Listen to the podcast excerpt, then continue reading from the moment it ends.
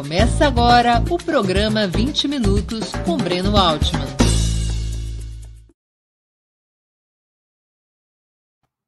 Bom dia! Hoje é 7 de julho de 2022. Estamos dando início a mais uma edição do programa 20 Minutos. Nosso entrevistado será Renato Freitas graduado em Direito pela Universidade Federal do Paraná e advogado criminalista, além de professor universitário, atualmente é vereador em Curitiba pelo Partido dos Trabalhadores. Foi cassado pela Câmara Municipal por ter liderado, em 5 de fevereiro desse ano, uma manifestação de repúdio ao assassinato do congolês Moiso Kabagambi, na igreja Nossa Senhora do Rosário. Durante protestos, militantes ingressaram no templo católico. O vereador acabou acusado por quebra de decoro parlamentar ao supostamente desrespeitar direitos religiosos. Quando já tinha desocupado sua sala no parlamento curitibano, depois de cassado, uma decisão da desembargadora Maria Aparecida Blanco de Lima, do Tribunal de Justiça do Paraná, suspendeu o processo de cassação, apontando ilegalidades na sua condução. Renato Freitas teve então o seu mandato recuperado e voltou a ser vereador curitibano. Antes de começarmos a entrevista, queria pedir um pouquinho de paciência e atenção a vocês para o nosso imprescindível recado comercial. Opera Mundi tem como principal fonte de receita e apoio a principal fonte de receita é o apoio de seus leitores e espectadores. Você pode contribuir de cinco formas. A primeira, torne-se assinante solidário de Opera Mundi em nosso site, com uma colaboração mensal permanente. Basta acessar o endereço operamundi.com.br barra apoio. Eu vou repetir, operamundi.com.br barra apoio. Segunda forma de contribuição, inscreva-se como membro pagante de nosso canal no YouTube. Basta clicar na opção Seja Membro em nosso canal nessa plataforma que está bem diante dos seus olhos nesse momento. Clique em Seja Membro e escolha um valor no nosso cardápio de opções. Terceira forma de colaboração: contribua com o Super Chat ou Super Sticker durante a transmissão de nossos programas. Normalmente, apenas quem paga esse ingresso quase simbólico ou é membro contribuinte de nosso canal tem suas perguntas lidas e respondidas por nossos convidados. Quarta forma de contribuição. Se você assistir aos nossos programas após a sua transmissão, portanto, aos nossos programas gravados, colabore através da ferramenta Valeu, valeu demais. Funciona exatamente como o Super Chat ou o Super Sticker apenas se aplica somente quando é, você estiver assistindo aos nossos programas gravados. Quinta forma de contribuição. A qualquer momento, você poderá fazer um Pix para a conta de Opera Mundi. Nossa chave nessa modalidade, nossa chave no Pix é apoie.operamundi.com.br. Eu vou repetir. Nossa chave no Pix é apoie.operamundi.com.br. A razão social é última instância editorial limitada. Além dessas cinco formas de contribuição, lembre-se sempre de dar like, de clicar no sininho e de compartilhar nossos programas com seus amigos e nos seus grupos. São ações simples e gratuitas que aumentam a nossa audiência e engajamento, ampliando também nossa receita publicitária, tanto no site quanto no canal de Opera Mundi no YouTube. A única arma realmente eficaz contra as fake news é o jornalismo de qualidade. E o jornalismo de qualidade, para parar de pé, depende da tua contribuição, depende da tua ajuda, depende do teu apoio. Opera Mundi não é uma igreja, mas é o seu dízimo, o dízimo dos seus espectadores e leitores, que nos permite seguir adiante. É fundamental, portanto, a tua contribuição para que nós possamos cada vez mais ofertar um jornalismo que coloque a verdade acima de tudo. Bom dia, vereador Renato Freitas. Muito obrigado por aceitar nosso convite. Uma honra ter novamente a sua presença no 20 Minutos. Salve, salve, Breno. Tamo junto. Um forte abraço. Para mim é sempre uma grande satisfação estar aqui no Opera Mundi e trocando uma ideia com você aí é sem palavras. É nóis. A decisão da desembargadora Blanco de Lima, por hora suspendendo a tua cassação, foi uma surpresa? Não, não. Seria hipocrisia minha se eu dissesse que seria surpresa, mas também seria uma, uma presunção se eu dissesse que havia essa certeza, né, de que isso ocorreria. Então, nem certeza e nem surpresa, mas uma expectativa fundamentada na própria lei, já que o que nós estávamos é, pedindo para que fosse reconhecido era algo muito simples, Breno. Chega a soar cômico, que era o fato de que o dia tem 24 horas. Nós estávamos pedindo ao judiciário que reconhecesse a duração do dia em 24 horas para efeitos de lei, porque a Câmara dos Vereadores descumpriu um dispositivo expresso, um artigo de seu próprio regimento que dizia que todas as pessoas naquela situação específica tinham o direito, os vereadores, de serem intimados com 24 horas de antecedência para que comparecesse ao ato. No caso, os atos de cassação, as duas audiências que se seguiram recentemente. E essas 24 horas não foi nos oportunizada, não foi aberta essa possibilidade. Eles é, sequer me citaram pessoalmente, recolheram alguma assinatura ou algo do gênero. E, é, eles se restringiram a enviar um WhatsApp para mim sem as 24 horas também de antecedência e sem saber se aquele número eu estava utilizando naquele momento, se eu realmente teria conhecimento disso. Eles estavam com uma pressa tão grande, uma sanha punitivista é, inexplicável, de acordo com os processos, mas que vinha de fora, uma ingerência, provavelmente do prefeito Rafael Greca, que estava coordenando e eles acabaram tropeçando né, nas suas más ações, e isso a juíza reconheceu, e, portanto, nós fomos restabelecidos como vereadores de Curitiba, como vereadores de Curitiba. Você já, você já voltou ao teu gabinete? Ainda não. Mas fiquei sabendo que o meu sabotagem que está lá não foi pintado ainda, não deu tempo. Ufa! Então ele vai estar. Tá, Agora, a decisão, a decisão da desembargadora ela é uma decisão que pode ser contestada pela Câmara Municipal. Ela não é uma decisão definitiva. Não é uma decisão definitiva. É uma decisão precária ainda, né?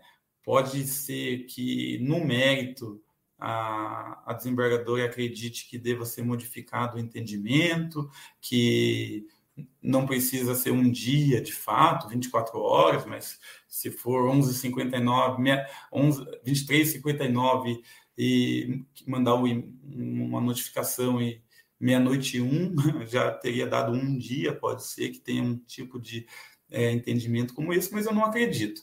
Agora, o que ocorre de fato é que suspendendo, é, anulando ali, né, aquela, aquelas duas sessões de julgamento que me condenaram ali a perda de mandato e oito anos de inegibilidade, sem direitos políticos, de votar ou ser votado, pode ser que, é, pode ser não, vai ser, de acordo com a notícia da própria Câmara Municipal de Curitiba, eles vão já remarcar essas sessões para o mês de agosto, porque agora nós entramos em recesso parlamentar. Então, voltamos em agosto e já no início de agosto eles vão remarcar essas sessões para dar andamento no processo de cassação e agora respeitando a lei, né, com um pouco menos de pressa. A decisão da desembargadora ela dava à Câmara Municipal a possibilidade de repetir o processo de cassação, que é o que eles irão fazer. Exatamente. Ela falou: olha, ou recorram da minha decisão, se assim o quiserem, ou respeitem o regimento do modo que eu compreendi e sentenciei, determinei, daí vocês conseguem, pela autonomia que tem o poder político, é, continuar com o processo de cassação da forma com que melhor eles aprouver, desde que respeite a lei. E assim eles o farão, acredito eu, já no acredito eu não, segundo essa notícia oficial, eles já não vão perder tempo. Quer dizer, você vai de novo para um processo de degola quando for o início de agosto. Exatamente.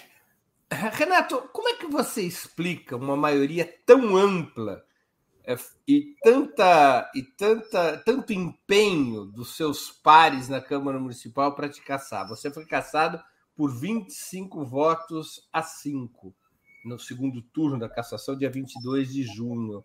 Por que se formou essa maioria? Quem está por trás dessa maioria? E por que, que é importante para essa maioria te caçar a qualquer custo? A um ponto tal que violaram o regimento interno da própria Câmara Municipal. Olha, Breno, eu, já no início do meu mandato, eu tive já um primeiro processo de cassação, né? Já no primeiro semestre do meu mandato, eu tive um, um processo de cassação que, contra a minha pessoa por conta de declarações minhas, né? Na, na qual chamei a bancada religiosa, evangélica ali na Câmara, que é liderada pelo pastor Zias Moraes, da Igreja Universal do Reino de Deus, que, além de ser pastor da Igreja Universal, ele também é vice-líder do prefeito Rafael Greca na Câmara. E eu falei que eles eram charlatões, picaretas, porque eles estavam levando até lá um médico, Adler Dourado, o nome desse médico, em que esse médico dizia que tratou de centenas de milhares de pessoas com ivermectina e nenhuma delas desenvolveu um quadro grave, precisou ser entubada e muito menos morreu. E indicou a empresa a qual ele trabalhava, se não me engano, GT Foods. E nós fizemos uma pesquisa rápida e vimos que isso era uma das fake news que tinha, já tinha inclusive essa notícia desmentida em portais. É, pesquisamos melhor e vimos que muitas pessoas morreram, como em outras empresas grandes também, né? E o que ele estava falando era uma grande mentira. A própria empresa que fabrica a ivermectina fez uma declaração oficial, né, um comunicado oficial, dizendo que o remédio deles não foi feito para isso e que até onde se sabia não tinha nenhum efeito em relação ao coronavírus. E eu expus essa mentira publicamente também, da mesma forma com que eles mentiram, eles levaram esse médico à tribuna da Câmara para mentir para a cidade toda, encorajando os trabalhadores e as pessoas mais simples que acreditam pela fé e não pela ciência, na pessoa daqueles pastores, se encorajando elas a entrar em ônibus lotado, trabalhar em condições insalubres, ser infectado, mas também infectar outras pessoas, né? E o fato de eu ter chamado eles disso é, é, gerou um processo de cassação contra a minha pessoa. Também o fundamento do processo de cassação foi porque eu escrevi no muro do Carrefour, Carrefour de Curitiba, eu escrevi a injustiça praticada em qualquer lugar do mundo é uma ameaça à justiça em todos os lugares do mundo. Martin Luther King. Eu escrevi essa frase. E eu escrevi com uma lata de spray numa manifestação que organizamos por conta da, da morte do Beto lá no Carrefour de Porto Alegre. E a ideia era a seguinte: a injustiça praticada aí é uma injustiça praticada aqui também. E nós não nos fingiremos aí de morto, não, pelo contrário. E na reportagem do dia seguinte, em todas elas, dos grandes meios de comunicação, estava vereador pichador, vereador depredando o patrimônio privado, vereador cometendo vandalismo, vereador pichador, vereador criminoso, vereador vândalo, e ninguém mostrou o conteúdo da manifestação ou da frase que eu escrevi. Eles se ativeram tão somente a forma. E agora, por último, foi exatamente a mesma coisa. Eles não quiseram saber o que, que a gente estava levando em termos de reivindicação, de demanda, qual foi o nosso clamor dentro da igreja, o que de fato dissemos na igreja. Ninguém quis saber o conteúdo disso.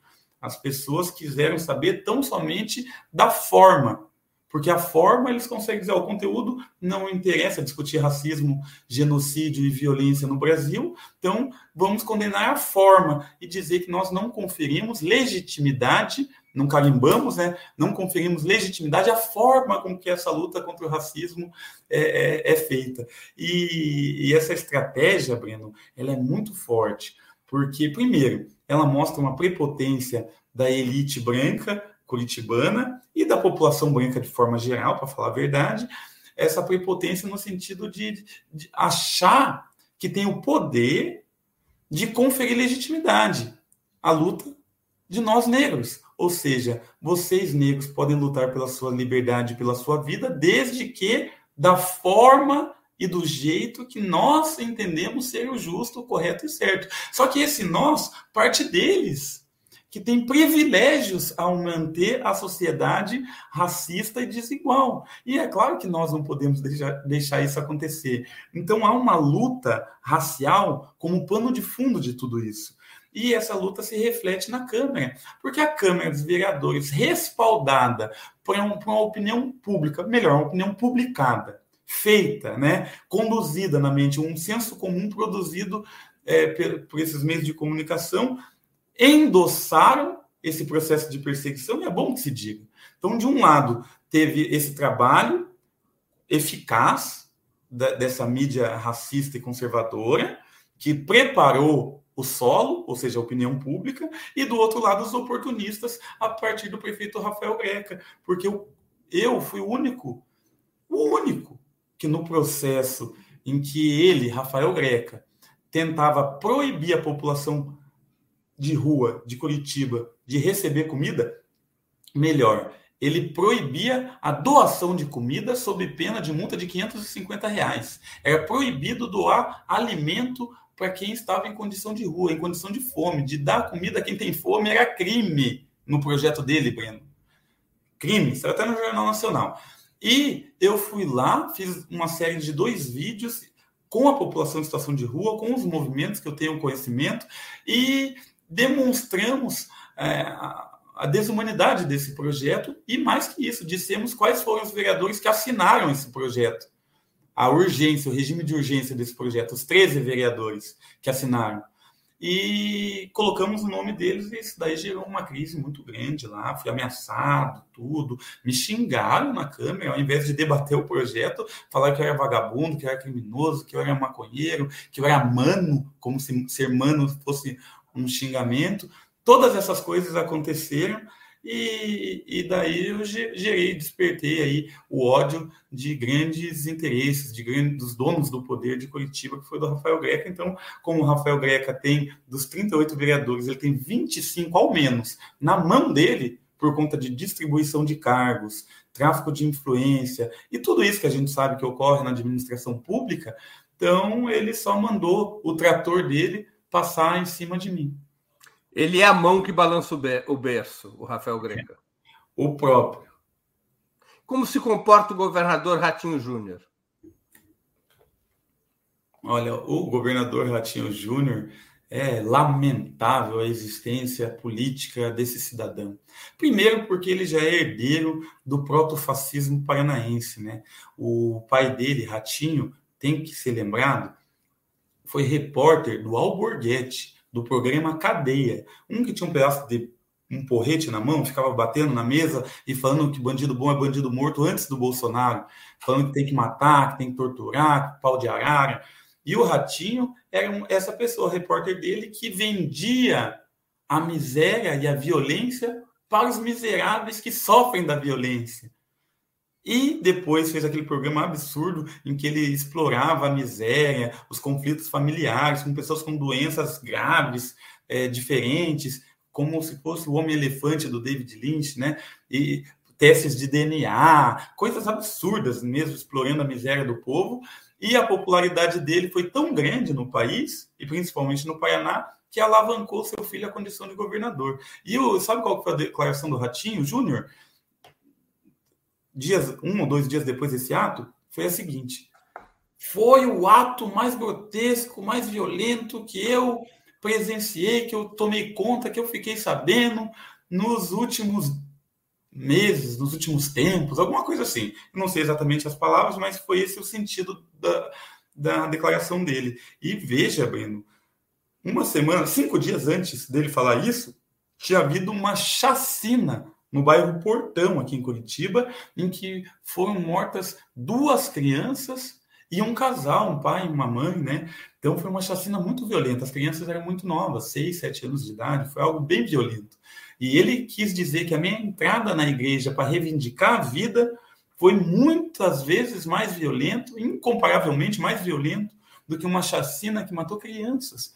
Então, esse é o nível do governador que temos. Você acha que é, será possível impedir em um, novo, em um novo processo de cassação que a Câmara Municipal alcance novamente maioria para te tirar o mandato? Eles vão alcançar a maioria. Eles têm a maioria. Essa maioria é permanente, o prefeito, por conta não de uma lealdade partidária, de uma convicção política, de uma convergência no modo de ação política, nada desse gênero, né, que dialogue com o republicanismo e com a democracia. Na verdade, ele tem essa maioria por conta da distribuição de cargos e é muito é irônico, né? Porque, por exemplo, o vereador Márcio Barros, que fazia parte você do acha que você vai ser caçado novamente? Vou ser caçado. Vou ser caçado novamente. E o vereador Márcio Barros, um dos que estava me caçando, que deixou vazar um áudio. Ah, tem que pressionar Noemi Rocha, temos que meter pressão nela. Ela é da igreja evangélica, então ela tem que votar pela cassação. Ele, que estava tão empenhado e declarando o voto dele e conspirando contra mim antes de eu apresentar minha defesa, olha só o nível. Ele descobri tem um genro dele como funcionário fantasma na administração pública aqui de Curitiba, numa rua da cidadania. Então, esse é o nível das pessoas aí que estão empenhadas na minha cassação. É, do, do teu, ao teu lado ficaram vereadores de quais partidos? Os, os, você mesmo não votou no processo, né? Não. PT, Quem votou do teu lado? PT, PT vereadores? PT, vereadora Carol D'Artória, vereadora Josete, PV, uma excelente declaração e voto da vereadora Maria Letícia. Dalton Borba, PDT, também fez uma excelente é, é, defesa né, da, da, democracia, naquele caso específico. O vereador professor Euler, que eu não sei de que partido é. É desculpa, senhor Euler, não sei que partido é, mas também teve é, ali um, uma declaração que foi boa, porque apontou as ilegalidades cometidas naquele processo e cantou a bola, falou, vai ser anulado, e foi de fato. Renato, você acha que nessa decisão para te caçar teve influência o momento político nacional? Havia alguma intenção, digamos, de prejudicar a campanha do ex-presidente Lula com essa decisão? Quer dizer, havia e há alguma intenção de prejudicar a campanha do ex-presidente Lula? Faz parte de um cálculo político maior? De, por parte deles, você diz, é. por parte da Câmara de Curitiba, uhum. a intenção, olha, os evangélicos, de modo geral, sim, né? Porque como eles, a bancada evangélica ali é, na verdade, uma bancada bolsonarista, extremamente conservadora, que teve uma chacina aqui no Parolim que mataram quatro jovens, um de 13, um de 15, um de 17 e um que já tinha uns 20 anos, um único maior de idade. Quatro jovens foram mortos, executados, porque capotaram um carro, o carro era roubado de fato, era um crime o que eles estavam fazendo, mas o carro capotou, eles estavam alguns inconscientes e outros sem condições de reagir. E a polícia veio e executou os quatro no Parolim uma favela na região central. Um dos vereadores, o vereador Ezequias Barros, pastor Ezequias Barros e vereador de Curitiba, bolsonarista, leu um trecho da Bíblia dizendo que a faca corta, que o bicho pega, que tem que matar mesmo, porque é assim que está escrito. Ele contorceu a Bíblia para retirar dela uma interpretação que legitimasse a execução de jovens. Esse é o nível né, desses religiosos que nós estamos falando, esses hipócritas, fariseus. E eles são fiéis ao Bolsonaro, tanto que nas vésperas da minha cassação foram a Brasília, conversaram com o presidente Bolsonaro, e o presidente Bolsonaro veio para cá na marcha para Jesus, que, que eles marcaram um dia, Breno, depois da cassação, em tom de comemoração. Só que aquela primeira cassação não houve, foi suspensa. Então, eles se deram mal, porque eu não fui cassado e com certeza Jesus também não foi nessa marcha aí mal afamada. O que, que você pretende fazer, você e seus companheiros, para tentar evitar a cassação em agosto? Quais são os instrumentos que vocês ainda têm nas mãos? Olha, então, e só, só para terminar outra pergunta, ah. então eles vão tentar construir um, um, um clima de cristofobia para dizer que né, toda a esquerda não é cristã, logo o Cristo seria de direita, como se eles, eles tentam apropriar né, Cristo para seus postulados ideológicos retrógrados, o que em si já é uma heresia, né? Mas vão tentar vincular esse fato para prejudicar a campanha do Lula com toda certeza. E agora o que, que a gente pretende fazer é lutar com os instrumentos jurídicos que temos às mãos. E entre eles a questão da forma, do devido processo legal e também da decadência que, e a prescrição, prescrição e decadência que tem no processo, porque eles têm um tempo hábil para me julgar. Eles não podem começar lá em fevereiro Ó, o fato foi dia 5 de fevereiro, Breno. Uhum. Eles não podem começar lá em fevereiro e passar fevereiro inteiro, março, abril, maio, junho, julho, agosto e ficar o ano todo me impedindo de exercer o ofício de vereança, me impedindo também de me candidatar eventualmente esse ano e exercer meu direito político para tentar o pleito para deputado estadual eles não podem travar a minha vida porque a própria lei não deixa, já prevendo esse tipo de chantagem, porque isso é uma chantagem. Então quer dizer que. O, eu... prazo de decadência é de quanto tempo? O prazo de decadência, com o processo correndo, é de 90 dias. Ou seja, entre a abertura do processo e seu encerramento, eles teriam que te caçar no prazo máximo de 90 dias. De 90 dias, com a única exceção das ordens judiciais que suspenderam o processo como está ocorrendo nesse exato momento. O prazo não está correndo porque é, uma juíza suspendeu, né? Então, a partir do momento que eles voltar do recesso o, e me comunicarem, o prazo já volta. E daí eles têm pouco tempo para me caçar, hein? muito pouco tempo. Quer dizer, então a tua frente principal de luta para impedir a cassação ela é jurídica. Você não acredita em qualquer possibilidade de mudança no placar da votação na Câmara Municipal. Desculpa, Breno, desculpa. Eu estou dizendo, a tua, a tua aposta para tentar impedir a cassação ela é principalmente jurídica. Você não ah, acredita sim. na possibilidade de mudar o placar da votação na Câmara Municipal. Não acredito, não acredito porque a Câmara dos Vereadores de Curitiba ela é corroída pela podridão da corrupção que faz parte talvez aí de toda a política brasileira, o jogo do toma lá da cá, né, em que a verdade é relativizada e normalmente sacrificada em nome dos interesses mesquinhos de construção de poder, de dinheiro para uma determinada elite que aqui representa o prefeito Rafael Greca de Macedo. Sabia, Breno?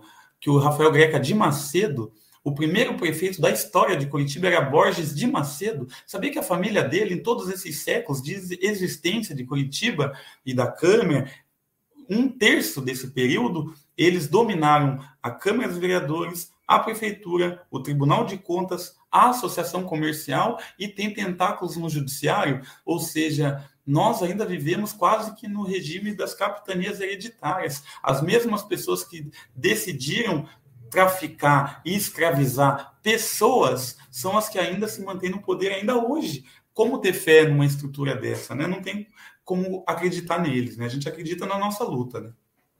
Qual foi a reação da Igreja Católica depois dos protestos de fevereiro e durante o teu processo de cassação? É, eu vi que tem. Eu, eu me perdi aqui na tua pergunta aquela hora, porque eu, de vez em quando eu, dou, eu não consigo não olhar e ler os comentários. E tem um, um, um, rapaz ali que ele é bem provocativo e eu gostei. É, não sei que lá, soviético. E ele fala: quem que te obrigou a pedir desculpa aí? Fala pra nós. e, mano, ninguém me obrigou, não. Eu peço aqui novamente. Qualquer pessoa que tenha de fato e profundamente, sinceramente, se sentido ofendida por qualquer coisa, aí, ó, desculpa, tamo junto, nós estamos no mesmo caminho. Não fique louco, é nós. E aqueles hipócritas que se utilizaram disso de forma oportunista para nos crucificar, para nos punir, para nos decapitar politicamente, a esses cabe a nossa resposta que nós estamos dando desde o primeiro momento. E para essa resposta, nós contamos, por incrível que pareça, com o apoio da igreja. A igreja que no início a gente teve um conflito com o padre, uma falta de comunicação. Eu acho que o padre não teve ali naquele momento o, o entendimento, o discernimento para se solidarizar conosco, já que a igreja Nossa Senhora do Rosário dos Pretos tem um simbolismo todo que nós já dissemos milhares de vezes, então isso deveria ter é, sido pano de fundo para essa conversa com o padre, e também a própria ideia do, e princípios do cristianismo, né? Mas logo depois foi tida essa compreensão, religião quer dizer religar, foi feito uma conciliação, um entendimento, uma ponte foi construída e hoje nós temos na própria igreja aí um aliado, uma aliada aí é, fundamental nessa crise toda. Os padres estiveram lá na frente da Câmara dos Vereadores com cartazes na mão dizendo não caçem o Renato, inclusive o próprio padre da igreja, do fato, Padre Luiz. Um abraço aí, Padre Luiz. Estamos juntos, estamos caindo, levantando, errando e aprendendo. Faz parte da natureza humana e é bom que assim seja, né? Esse é o, é o belo da existência, né? A possibilidade de transformações, né? Eu acho que se tem essa sinceridade, essa abertura para as transformações, daí a ideia do perdão que está dentro da doutrina né, do cristianismo ganha força, reluz. Né? E agora o, fizemos um evento recente é, Breno, muito massa, mano, com o arcebispo Dom Zanoni, o arcebispo negro de Feira de Santana, na Bahia, o padre Lionel do Togo, um padre africano é, que é, dirige uma das igrejas aqui em Curitiba, inclusive, a pastoral afro da Igreja Católica, o padre Luiz, o padre daquela situação. Nós levamos lá amigos nossos que tocavam berimbau, cantamos as músicas de capoeira também, e fizemos uma celebração interreligiosa, a Yogunã, mãe de santo aqui de Curitiba, respeitadíssima, axé para ela, né? Salve para os mais velhos, para os mais novos. Tivemos lá e fizemos algo muito lindo lá dentro. E, além de tudo, nós colamos uma placa, Breno, rebatizando a igreja. Porque, na verdade, em 1920, por ali, eles tiraram o nome, a parte dos pretos, Igreja Nossa Senhora do Rosário dos Pretos. Eles tiraram, é só Igreja do Rosário. Assim era conhecida aí recentemente, né? E nós fomos lá conversamos e tudo, e desse resultado todo, rebatizamos também a igreja. Com o apoio do próprio padre. Com, com o padre, com o bispo. Conflito. Leonardo Boff esteve aqui na ocasião também. Foi muito massa. Mas o próprio padre com quem você teve aquele conflito inicial, ele próprio apoiou esse rebatismo da Igreja do Rosário. Exato, ele inaugurou com a gente. Eu, Dom Zanoni e ele inauguramos a placa ali, tiramos o, o, papelzinho da frente ali. Muito massa, muito massa. Renato, algum dos 25 vereadores que votou pela tua cassação é negro? Ou são 25 vereadores brancos? Boa pergunta, boa pergunta, porque tem um vereador negro na Câmara que é de direita e que, inclusive, é também, de algum modo, da base do prefeito. E ele votou contra a nossa cassação. Então, fiquei muito feliz aí que ele percebeu. Ele votou contra? Quem é esse vereador? O Erivelton. O vereador ah, Erivelton Oliveira contra votou contra a cassação. Quer dizer, você não teria dúvidas em afirmar que a decisão, o fundamento da decisão é de cunho racista. Você foi escolhido para servir de exemplo. Com toda certeza. Esse fato foi o exaurimento de um fato lá atrás que foi consumado, que foi o, a morte do Moisés depois a morte do Durval, aqui em Curitiba a, a morte do nosso parceiro é, de Guiné-Bissau, parceiro que, que acabou morrendo aqui e de forma racista também. Então, todos esses acontecimentos geraram a nossa denúncia, a nossa manifestação, nosso clamor, e como a nossa denúncia não era do interesse da cidade de Curitiba, justamente porque é uma cidade absolutamente racista, eles é, tentaram asfixiar, silenciar a nossa denúncia como um ato final desse racismo que iniciou lá, né, para consumar, exaurir de fato, e, e não conseguiram, né? Mas foi a tentativa deles. Você acha que você foi escolhido para servir de exemplo? Fui, porque eu inaugurei uma forma de se fazer política. Bueno, falei isso ontem numa live aqui. Mas sabia que quando eu olho um, um, um, agente da Força de Segurança Pública, um policial militar, um guarda municipal, eu olho nos olhos dele, ele, eu vejo nele o que ele faz, não o que ele diz fazer, servir, proteger a farda e a imagem. Eu sei o que ele faz, porque eu vim de lá, das ruas de, de barro, das invasão, da onde ele chega, mete o pé, xinga até a nossa mãe, humilha, dá tapa na cara. Eu venho de lá. Inclusive, eu já fui baleado por eles, já tomei tapa deles, já fui humilhado por eles. Eu sei quem ele é. Quando eu olho para ele e sei quem ele é, a princípio ele sente uma vergonha, porque ele sabe que está errado. Que é certa o lado bom do ser humano. Se tem vergonha porque tem um mínimo de consciência.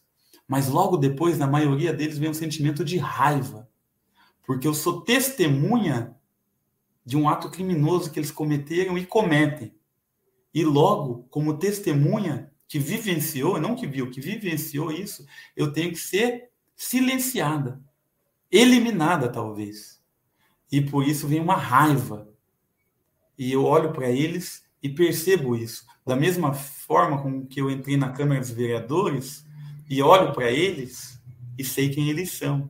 E eles sentem a mesma vergonha para depois sentirem a mesma raiva. E isso é muito por conta de quem eu sou enquanto homem negro e pobre, porque sabemos que são nessas periferias que a população negra é aprisionada nesses campos de extermínio para livre atuação das polícias aí do modo que quiser, né? Então, é, isso tudo é consequência aí do que a gente fez, mas também do que a gente é. Renato, e do outro lado, como é que você avalia a resposta que a esquerda, que os movimentos sociais, que os movimentos antirracistas deram e estão dando contra a tua cassação? Ó, oh, e contemplando ali a pergunta do nosso amigo ali, do soviético. Olha, Breno, a princípio, algumas pessoas preferiram não jogar na fogueira. Foi o caso do PT estadual aqui, por exemplo a presidência estadual do meu partido, homens brancos, acharam que deveria me jogar na fogueira para aplacar os ânimos dos lobos. E aquele que, que estava por último, que era o mais fraco, tinha que ficar para trás como alimento para que o resto seguisse a caminhada. E a gente sempre está por último, e nós somos sempre os primeiros a serem sacrificados nas políticas públicas equivocadas. E assim também foi nas decisões intrapartidárias. Sequer, Breno, me ligaram e perguntaram: pô, mano, é verdade? Você deu voadora no padre, xingou a veinha, meteu o pé de cabra na igreja, é isso mesmo? Você tá bem? Você precisa de um remédio? Como é que você tá? Ninguém, Breno. E mesmo assim, fizeram uma nota lá e disseram que eu é, é imaturo, que eu tinha que pedir desculpa para a igreja, para a cidade de Curitiba, para o Partido dos Trabalhadores, e mentiram, dizendo que o Partido dos Trabalhadores não tinha nada a ver com o ato, sendo que todo toda o, a, o núcleo, não, é o núcleo negro dentro do partido, não, a frente Pô, negra. Setorial. O setorial, obrigado. O setorial negro todo do partido estava lá dentro. Inclusive, um salve para a Ide, um salve para a Joana, um salve para o Carlinhos. O último candidato a prefeito de Curitiba estava lá, em cima da coisa, aí, o Fusca. Então, estava todo mundo é, do, do, PT lá também, dentro da igreja, inclusive. Inclusive, pessoas que entraram na igreja depois disseram que não entraram, parlamentares e tudo. Uma coisa feia demais, assim, que a gente viu. E que eu percebi que era o tal do cálculo eleitoral, o pragmatismo, a parte ruim de tudo isso, né? Mas o que me deu alento não foi exatamente a direção estadual do partido na figura do Arilson Teorato, que na verdade me enfiou, enfiou uma faca nas costas. Mas, e não será esquecido, hein? Não será esquecido. Não por mim, e não por vaidade, não por orgulho, mas pela nossa causa. Respeita nós. Firmeza? Nós respeita todo mundo. Nós só quer respeito. E a base do partido, tá ligado, Breno? Hora, irmão. As tiazinhas ligando, não, que até pro Lula, porque o Lula veio aqui, fez uma entrevista e falou nada com coisa alguma, é melhor ter dito que não tinha conhecimento do caos. As tiazinhas, ó, oh, Lula, aqui em Curitiba você vai perder votos se você ficar nessas ideias. O Renato é nós, o Renato é nós, as tiazinhas. A base do PT foi solidária. A base. Os jovens, vou a te contar, Vou te contar uma historinha. Hoje é 7 de julho é aniversário de um histórico dirigente comunista e petista chamado Davi Capistrano Filho. Não sei se você já ouviu falar dele. Foi prefeito de Santos. ele já faleceu. E o Davi Capistrano Filho, ele veio do Partido Comunista e ingressou no PT em 86. Ele tinha uma frase, Renato, que era assim: que o PT é formado por soldados vietnamitas, sargentos norte-americanos e generais paraguaios.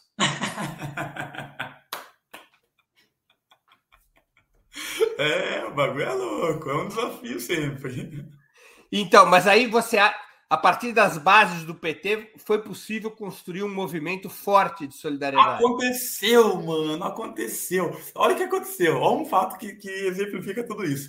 Dias depois, todo mundo achando, puta, o Renato, ô oh, Renato, você sair na rua, que eu falei, que isso, sair na rua, parceiro? Demorou. Né? Nós é contra a violência, mas é o seguinte, nós é sobrevivente, irmão. Você acha que vou deixar de sair na rua por causa de Zé Povinho, bolsonarista, que vai ver, ah, para com isso, irmão, você é louco? E, pá, e daí todo mundo ali mandando mensagem, e daí a galera falou: vamos fazer um, um, uma plenária. A galera da base puxou a plenária, não foi a direção, não, a base. Vamos fazer uma plenária de apoio ao Renato e tal.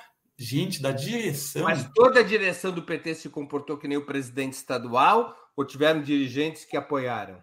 Ó, constou a assinatura nessa nota aí também da presidência municipal. Mas depois eu tive uma conversa da hora com o nosso presidente Angelo Vagnoni aí, a gente foi se acertando, se acertando, e nós temos uma relação da hora, foi dado o apoio, então também, né, não vamos jogar todo mundo na mesma fogueira. Mas o Ailson, até hoje, Ailson, você não me ligou para me pedir uma desculpa ou para perguntar, ô louco, irmão, ainda teve cara de pau de ir lá na frente da manifestação da Câmara dos Vereadores, quando tava bombando, para subir na Câmara. É, o Renato, ah, para, mano, eu já não gosto dessas fitas, não gosto. Enfim, é, mas a base toda chamou, tá ligado? Uma plenária, e daí teve gente da direção que falou: ah, não vai dar nem 50 pessoas e tal, pá, pá.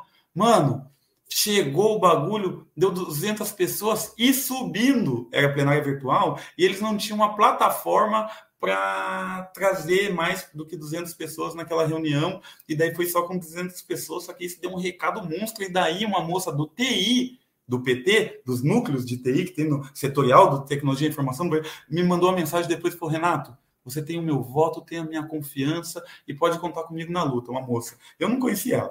E ela falou: Eu sou do TI, do, do Brasil todo, do PT, não sei o quê. E eu fiquei muito triste hoje, porque. Ela que me falou isso, né? Porque gente da direção que estava dando né, as coordenadas para a gente falou que a gente não precisava de uma plataforma maior, porque só ia dar 50 pessoas na tua reunião e eh, na tua plenária, e a gente viu que ia dar mais que acabou dando mais de 200 e a gente ficou muito triste com esse tipo de compreensão e ação aí da, desse pessoal e tal, papapá. Eu falei, olha só como que é o pessoal, né, mano?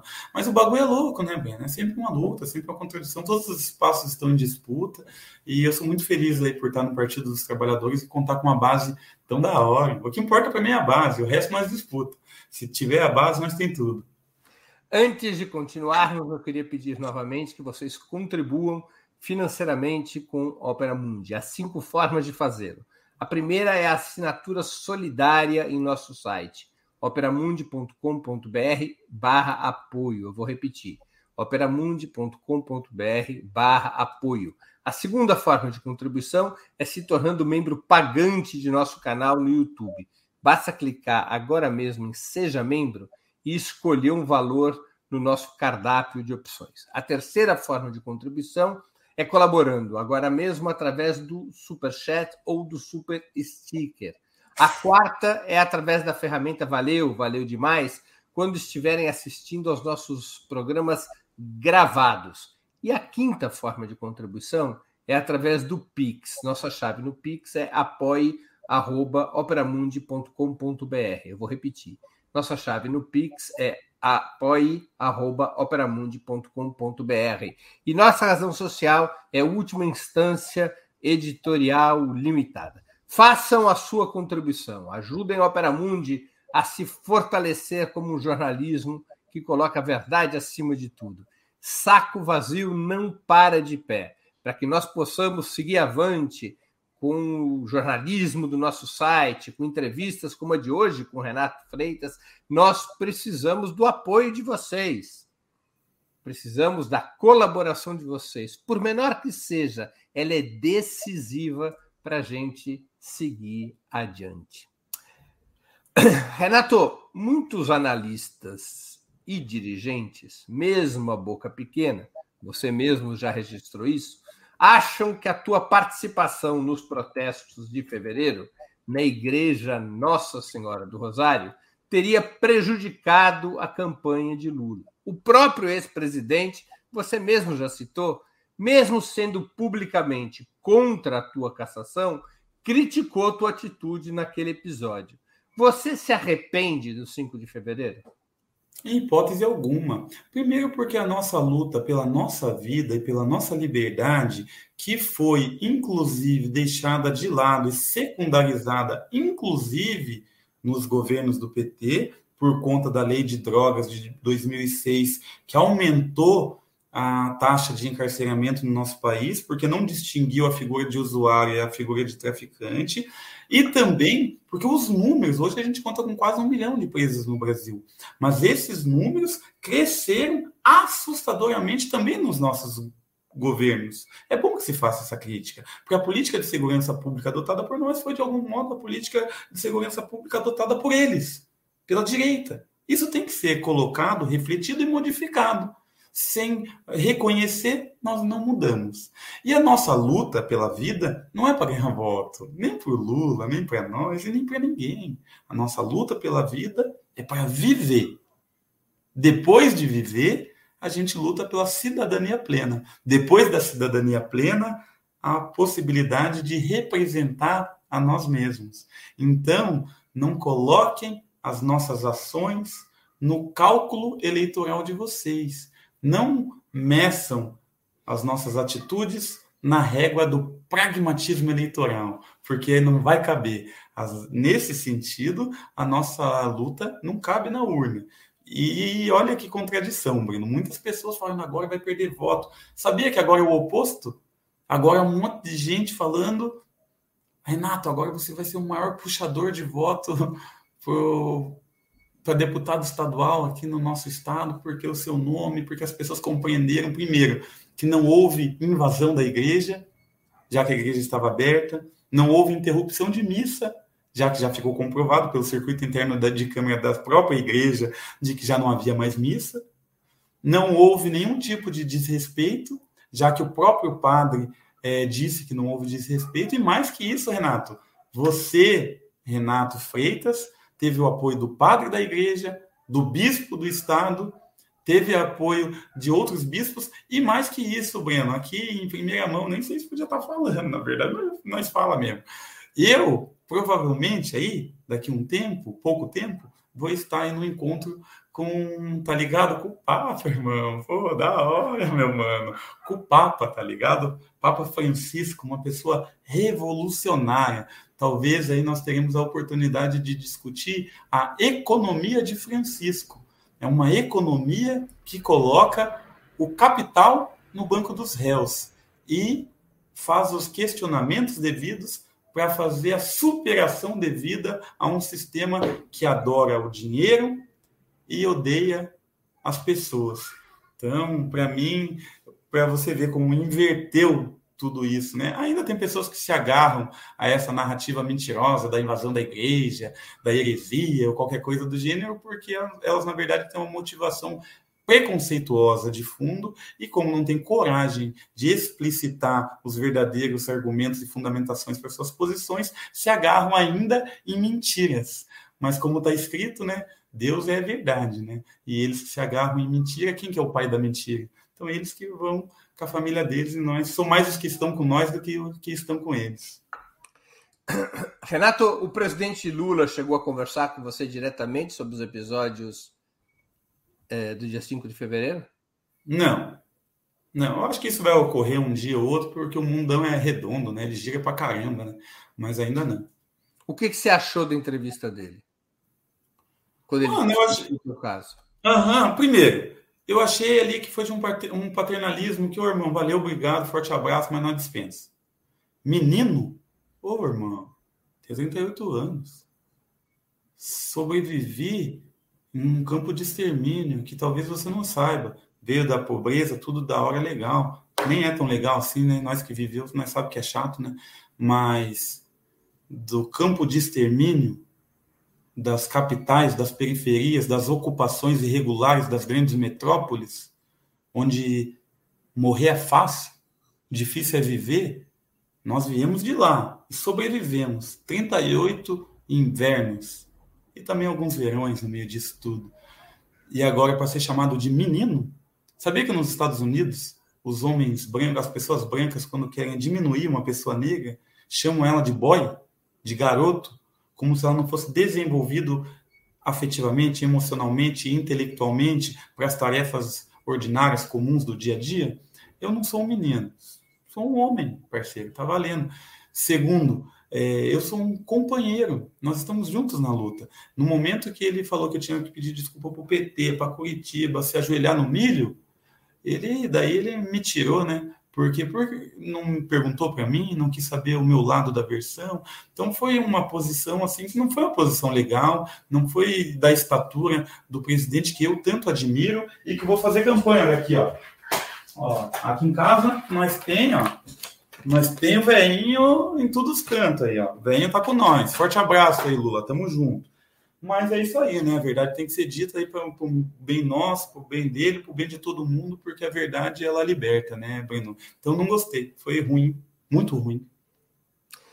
Renato, a luta antirracista, especialmente em Curitiba, na tua opinião, saiu fortalecida ou enfraquecida durante esse processo de cassação? Fortalecida, hein, mano? Fortalecida. Isso daí é inquestionável. Fortalecida.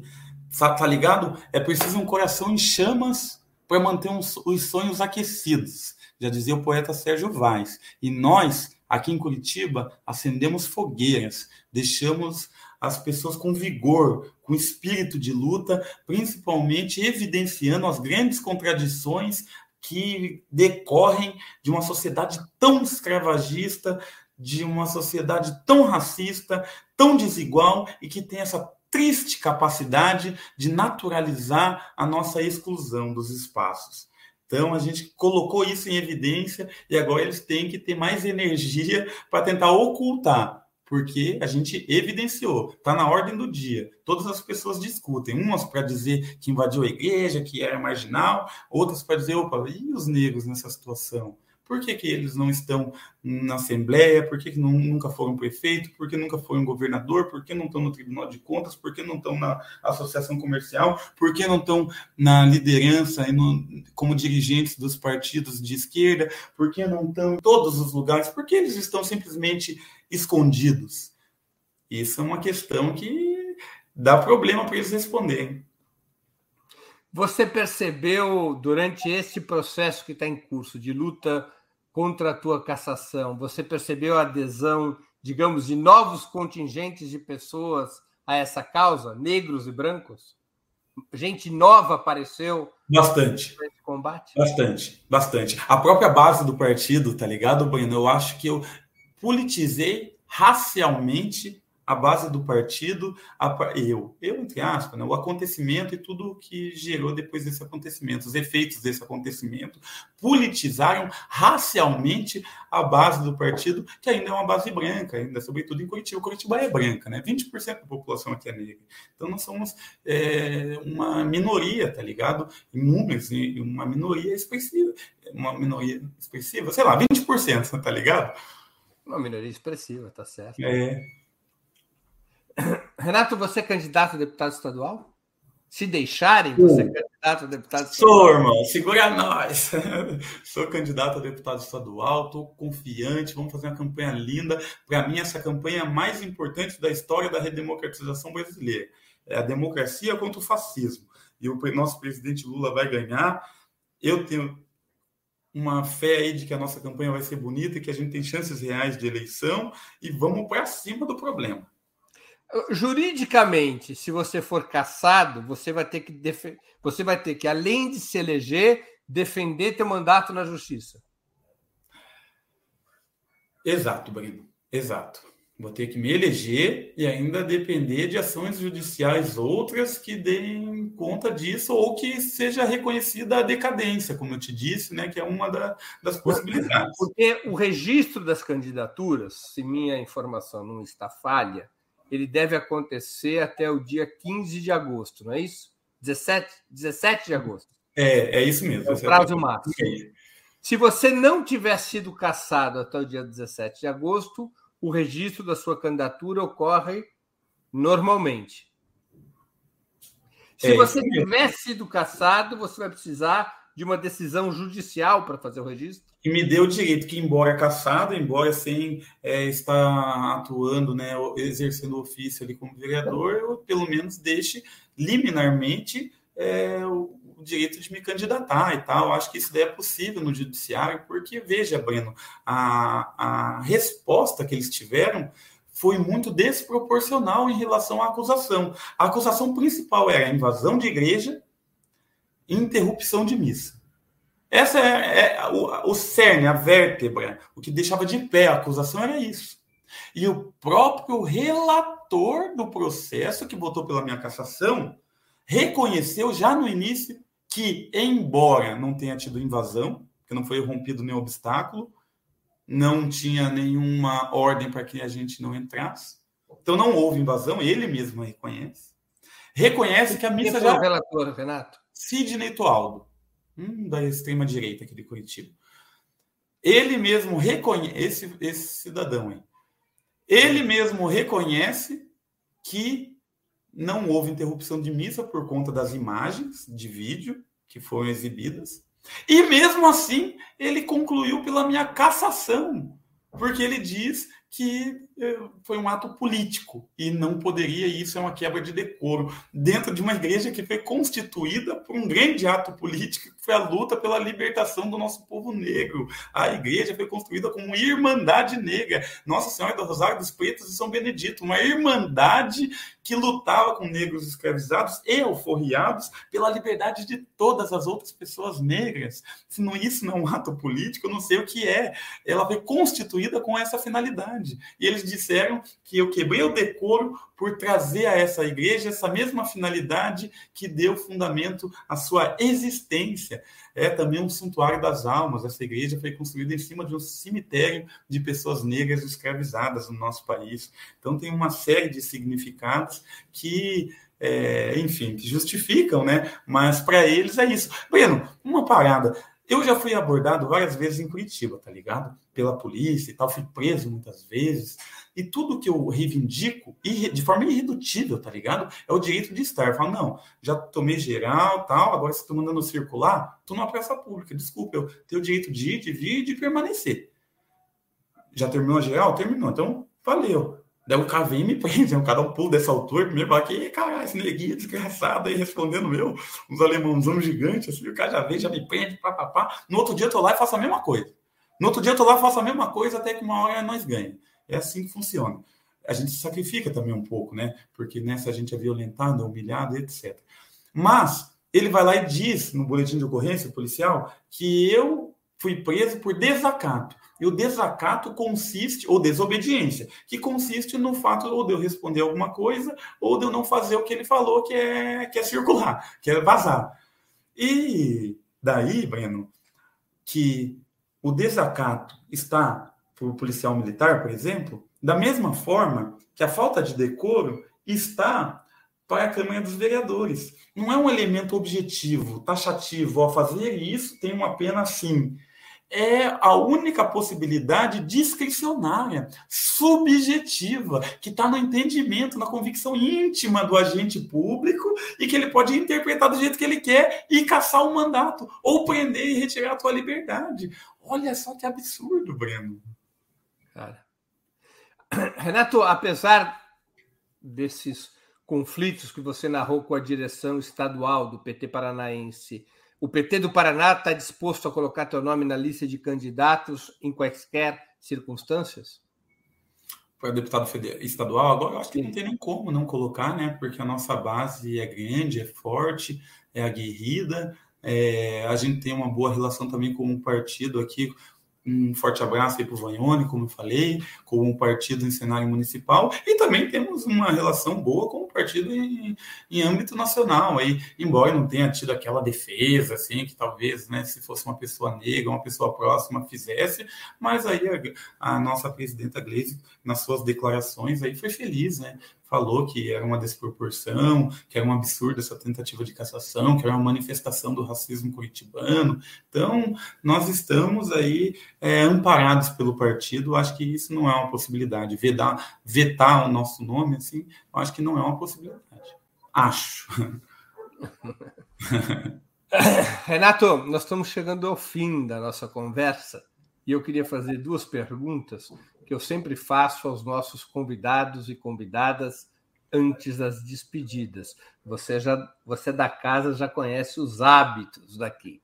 Primeira pergunta: qual livro você gostaria de sugerir aos nossos espectadores? A segunda questão: qual filme ou série poderia indicar a quem nos acompanha? Um livro que eu estou lendo é esse daqui, ó. Caça às Bruxas. Macartismo, uma tragédia americana do Argemiro Ferreira. Muito bom, muito atual, fala dessa construção do anticomunismo e a forma com que a direita soube instrumentalizar e ganhar voto e ganhar poder nos Estados Unidos, ameaçando inclusive internamente a correlação de força dos partidos, porque um partidário acusava o outro de ser pró-comunista, por mais que fosse republicano, por mais que fosse conservador, nós vemos essa loucura acontecendo hoje no governo Bolsonaro. Você fica chamando todo mundo a todo momento a Globo de comunista, por exemplo.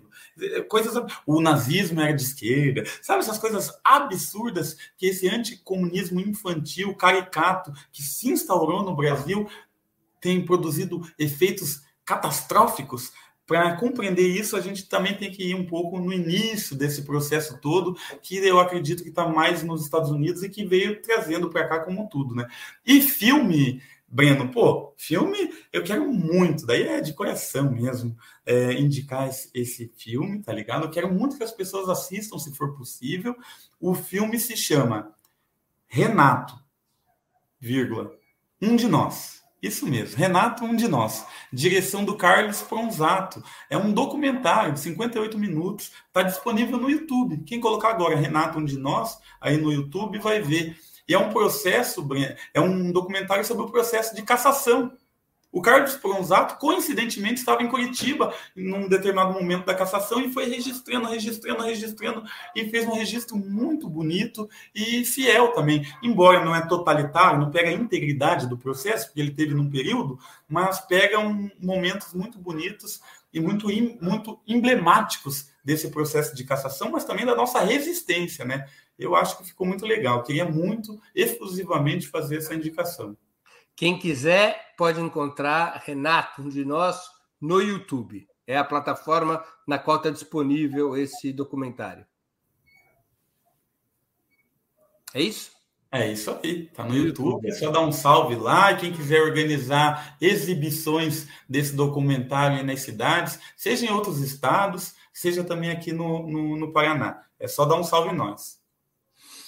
Renato, eu queria agradecer muito pelo teu tempo e por essa conversa tão interessante e emocionante, como sempre, e desejar boa sorte tanto na luta contra a cassação quanto na sua campanha eleitoral para deputado estadual do Paraná. Muito obrigado por novamente aceitar o nosso convite aqui no 20 Minutos.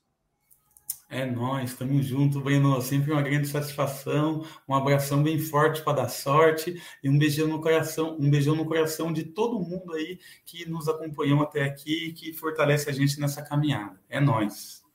Boa sorte, Renato. Grande abraço. Também agradeço a todos e todas que assistiram ou assistirem a esse programa, em especial aqueles e aquelas que puderam ou puderem fazer contribuições financeiras ao nosso site e ao canal de Ópera Mundi no YouTube. Sem vocês, nosso trabalho não seria possível e não faria sentido. Um grande abraço a todos e a todas.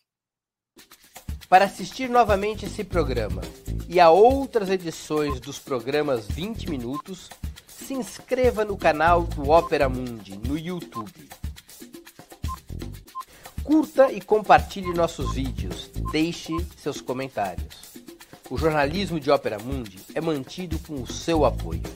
Faça uma assinatura solidária em www.operamundi.com.br.